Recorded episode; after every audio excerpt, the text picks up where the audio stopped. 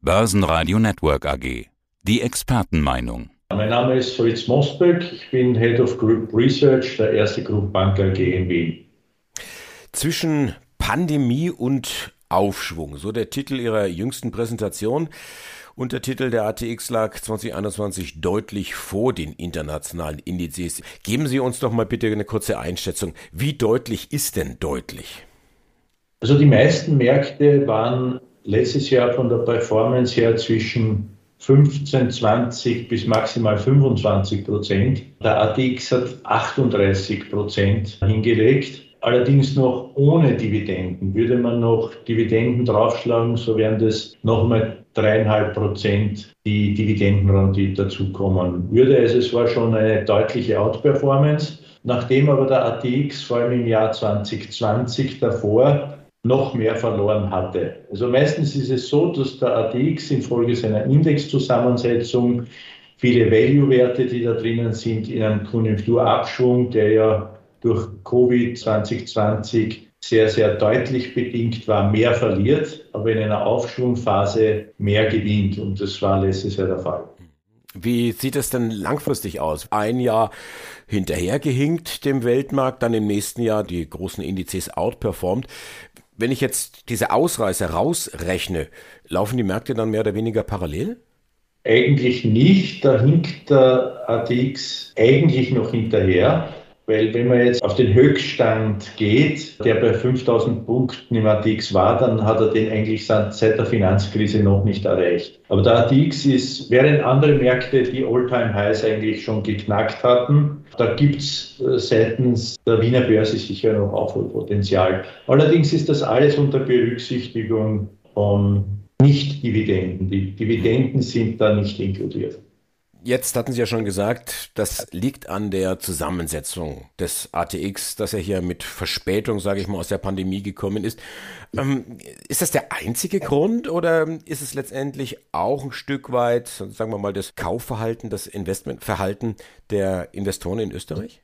Hängt auch damit zusammen, denn die Wiener Börse ist stark institutionell getrieben. Sie hängt zu mehr als 75 Prozent von großen institutionellen, weltweiten, internationalen Investoren ab. Es fehlt wahrscheinlich im Vergleich zu anderen Märkten eine etwas stabilere heimische Basis an privaten Investoren und an heimischen Pensionskassen, wie das vielleicht an anderen Märkten verstärkt der Fall ist. Also diese stabilere Basis fehlt. Zum anderen ist es aber natürlich auch liquiditätsbedingt, weil die Wiener Börse österreichische Werte im Wesentlichen auch vergleichsweise geringere Market Caps haben, damit geringere Liquidität und dadurch verstärkten Schwankungen unterliegen.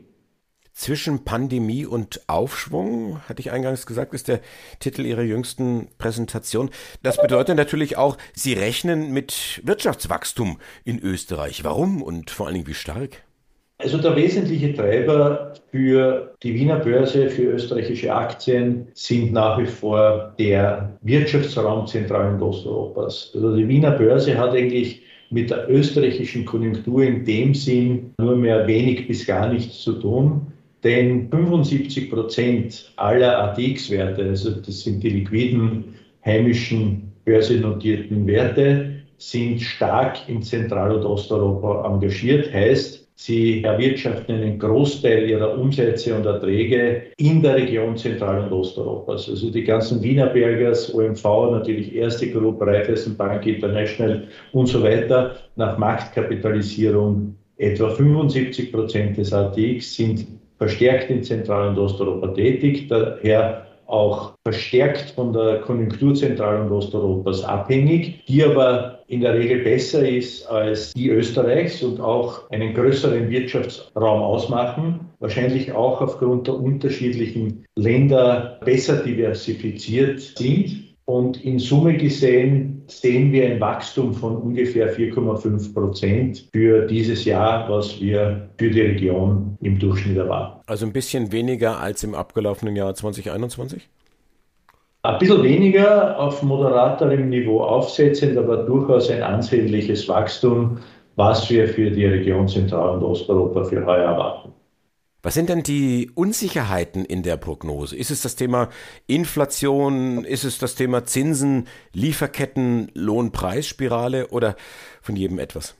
Also Inflation würde ich meinen weniger, denn die Aktie ist vielfach alternativlos in dem Niedrigzinsumfeld. Und selbst wenn die Inflation jetzt weiter nachhaltig anziehen sollte, dann müssen börsennotierte Unternehmen natürlich auch gestiegene Preise und auch Rohstoffpreise an die Konsumenten weitergeben. Sprich, börsennotierte Unternehmen profitieren von höherer Inflation in ihren Umsätzen und Erträgen. Daher würde ich meinen, sind Aktien eigentlich ein ganz guter Inflationsschutz langfristig. Risiken gibt es natürlich wie die Pandemie, die sich möglicherweise weiter mutiert. Da gibt es natürlich bestehende Risiken. Zinsseitig würde ich auch gar nicht so ein Risiko sehen, weil viele Notenbanken in den Ländern Zentral- und Osteuropas, äh, also in Tschechien, in Rumänien und so weiter, ihre Zinsen erhöht haben und daher eigentlich auch ihre unabhängige Notenbankpolitik fahren können.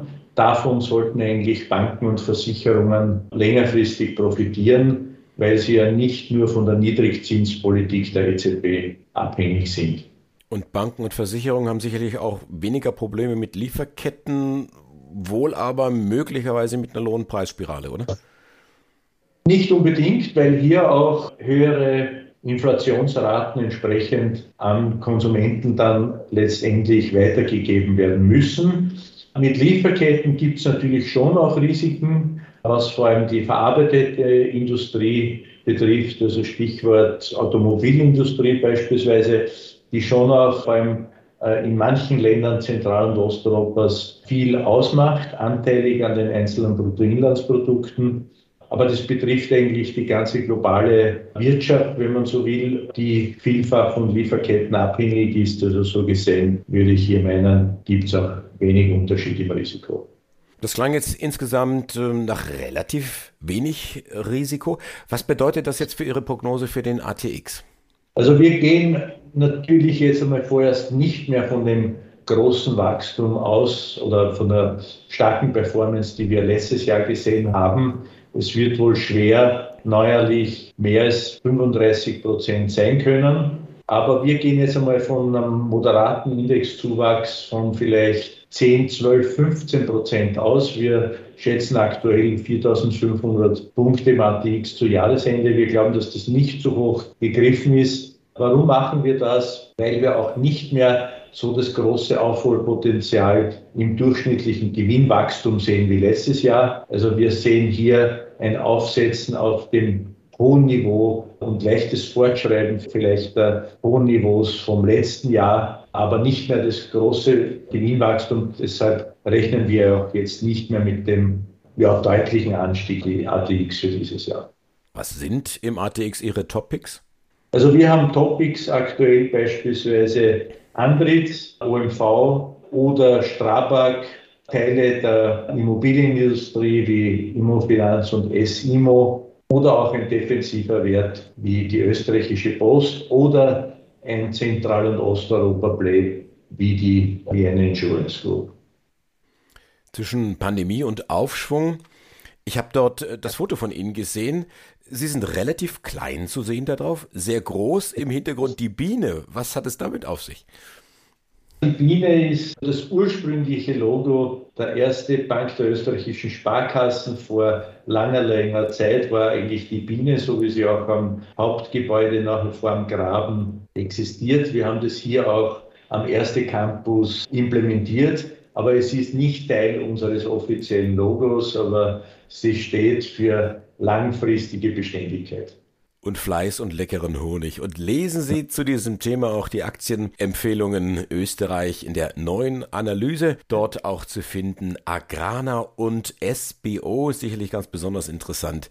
Da gibt es nämlich nächste Woche Zahlen zu finden. Das Ganze unter www.erstegroup.com slash de slash research equity.